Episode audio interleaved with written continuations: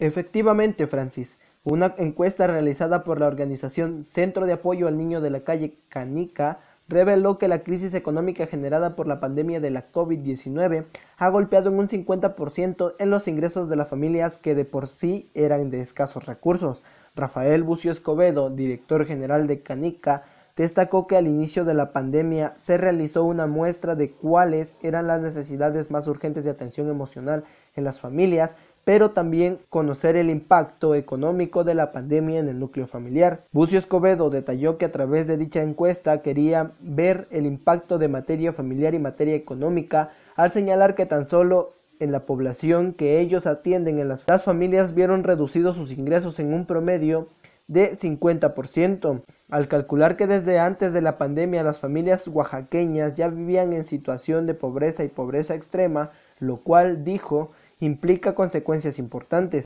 Lo anterior destacó Rafael Bucio Escobedo al señalar que a su vez se tiene un daño multiplicador en el acceso a la alimentación adecuada, salud y no se diga entretenimiento, dijo. Entre el sector infantil, estudios recientes elaborados por organismos internacionales Human Rights Watch se advierte de un profundo y largo impacto negativo de la COVID-19 en los niños y las niñas de todo el mundo. A grosso modo, se alerta a la pérdida de empleo a ingresos que lleva a la inseguridad económica en las familias, incrementará los niveles de trabajo infantil, explotación sexual, embarazo adolescente y matrimonio infantil. Lo mismo está incrementando la incidencia de la violencia doméstica en tanto que al aumentar la tasa de fallecimientos por la COVID-19, más niños y niñas estarán en situación de orfandad